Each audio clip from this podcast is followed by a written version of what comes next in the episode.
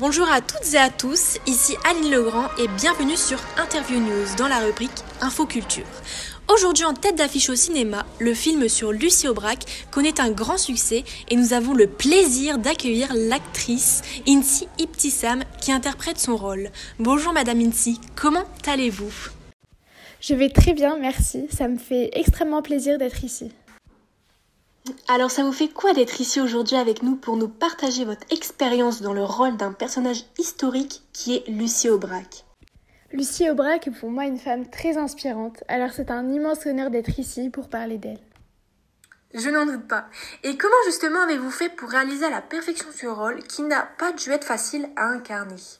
Je vous avouerai que ça n'a pas été très facile, mais son histoire est tellement prenante et m'a tellement plu que j'ai réussi petit à petit à comprendre sa vie et son état d'esprit pour essayer de m'intégrer parfaitement dans sa peau.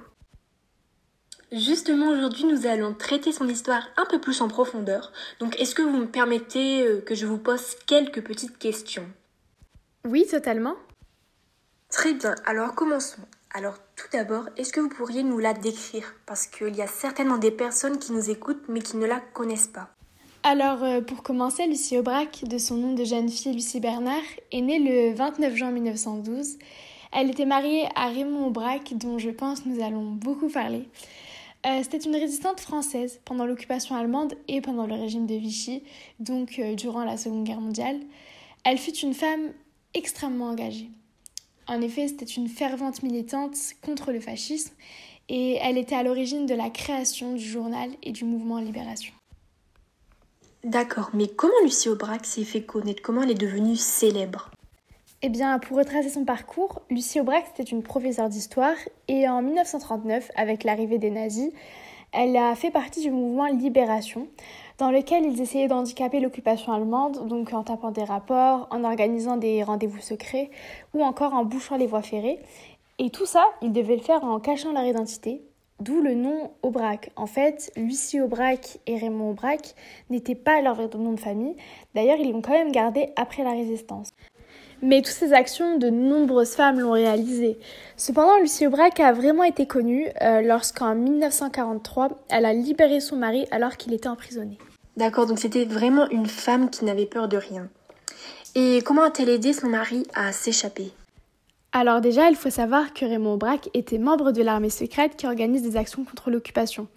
Il avait déjà été emprisonné une première fois et Madame Aubrac avait réussi à le faire évader en 1940 sous le nez des Allemands. Donc on peut vraiment dire que c'est une femme très audacieuse. Et en 1943, Raymond Aubrac est à nouveau arrêté, mais cette fois-ci, il se fait passer pour un trafiquant du marché noir, ce qui était moins grave qu'être résistant aux yeux des autorités. Cependant, il est quand même resté emprisonné et pour le libérer, Lucie Aubrac décide d'effrayer le procureur qui le fait immédiatement sortir. Et c'est vraiment ce que j'admire le plus chez cette femme, c'est son côté téméraire et son courage sans nom, ce qui était très compliqué, surtout lorsqu'on était une femme de cette époque. D'accord, merci d'avoir accepté l'invitation et de nous avoir éclairé sur l'histoire d'une célèbre femme résistante. C'est moi qui vous remercie de m'avoir accueilli, ce fut un grand plaisir d'être ici.